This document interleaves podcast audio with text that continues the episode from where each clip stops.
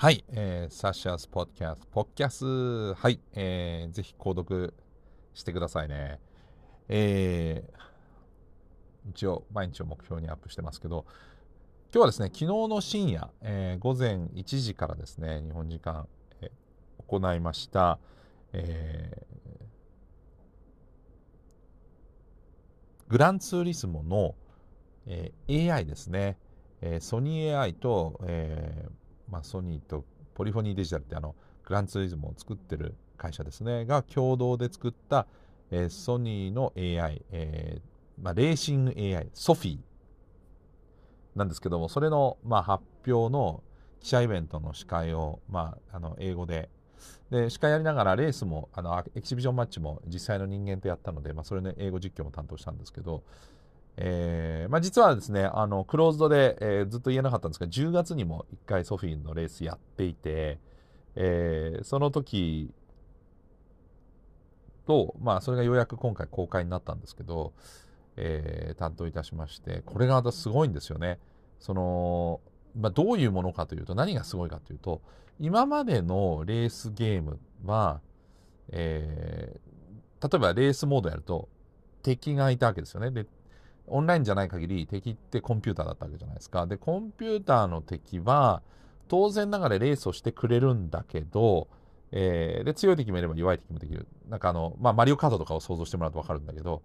えー、ただ、それはあくまでも人間がプログラミングした、こういう風な時にはこういう風に動いてねっていうパターンの中だけでやってたんですよね。だから、イレギュラーに弱かったりとか、あと人間の、えー、なんていうのかな、プログラミングの、えー、範疇だから、まあ、ある意味人間の想像を超えたことはしないんですよね。ところがこのソフィーは何がすごいかっていうと、え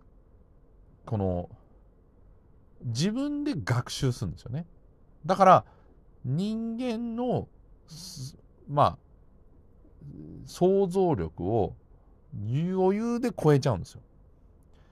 どういう意味かっていうと、まあ、これすごい説明が難しくて何が違うんだって言われると要するにじゃあレースコースがあります、えー、ここで基本的にここでこの速度まで落として曲がって行ってくださいとかっていうのは人間が理想だろうという範囲の中のところから、まあ、ある程度応用しながら走るんだけれどもだけどソフィーの場合は、じゃあこのコースはこういうコースで、ここから外を走ったら、まあ、あの、えー、失格になりますとか、ペナルティになりますっていうところの設定だけしとくと、あとはこのコース一周を早く走ってくださいっていうことに対して、めちゃめちゃ学習するわけですよ。で、ちょっと無理してみたら、ダメだったっていうのを学習して、あ、これはダメ。で、これはできる。みたいなことを、延々と24時間止まることなくやるわけですね。でそうすると人間の想像をするこうやったら速いこうやったら速く走れるみたいなものを優に想像を超えてしかも自分一人で走ってるんだならそうなんそれはそれでまたできなかないんだけどさらに難しいのは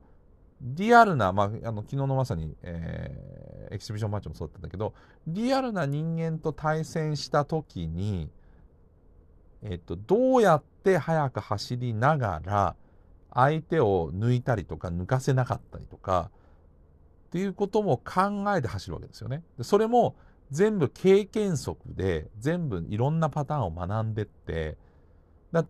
とりあえず、普通の人間の常識言ったら、ここの右曲がる時にここまで左に行かないよねとかもうちょっとスピード落として曲がってダーッと出てったりするよねとかっていうのをいやこれ実はこうやってやった方が早いんじゃないっていうことをいろんなパターンをひたすら休みなく走ることによってパターンを学んでいけると。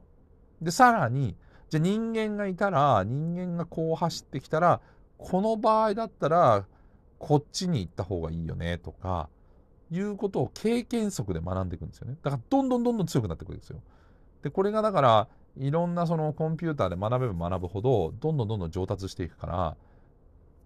その人間の想像をはるかに超える。で、昨日の時点でもすごい早かったんですけど、で、これ、それだけでもすごいんですけど、これが生まれると何がすごいかってなるほどなと思ったのは、これも発表会でも話してたんですけど、人間の先生になることもできるんですよね。だからちゃんとルールを守った紳士的な走りをしながらも、人間の想像を超えるものすごい速い走り、型をする。だから、えー、例えば、その AI の後ろを走ってると、あこういう走り方もあるんだって。例えば、えー、トップの選手とかでも学べると、人間の走る能力が上がるというか、人間の今までの常識では想像がつかなかった新常識で、その機械が示してくれたことを試してやってみることによって走れると。だからこれ、人間が引き上げられるんですよね。で、この、えっ、ー、と、ソフィーは今、グランツーリスモっていう、え、ゲームの中なんですけど、理論的には、えっ、と、実際の車に、そのソフィーの頭脳を入れて、えー、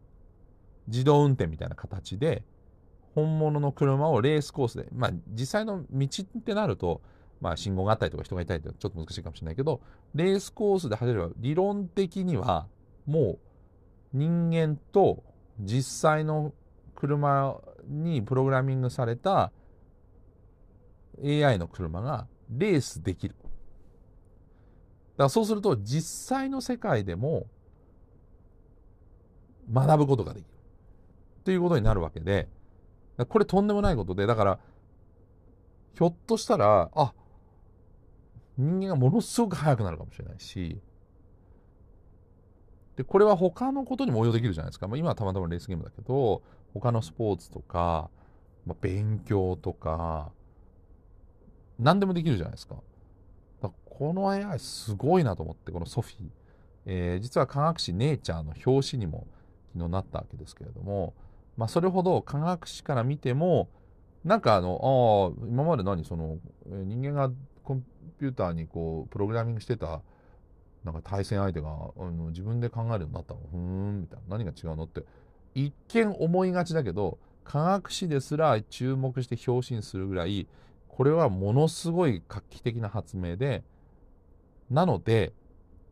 まあ、こっち永遠にもう、なんだろう、コンピューターの敵っていうのは、もしくはコンピューターの敵じゃないんだよね。敵っていうからいいことないんだ。対戦相手、仲間だよね。が、もう変わるということらしいです。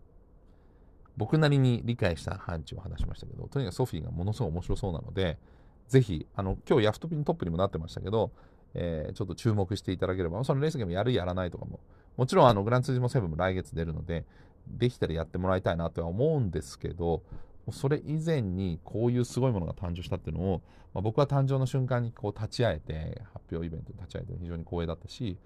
本当これはすごいことだなというふうに思っています。はい。というわけでございまして、今日はソフィーがすごいというお話でございました。はい、えー、チャンネルの登録というの購読もよろしくお願いします。サシャでした。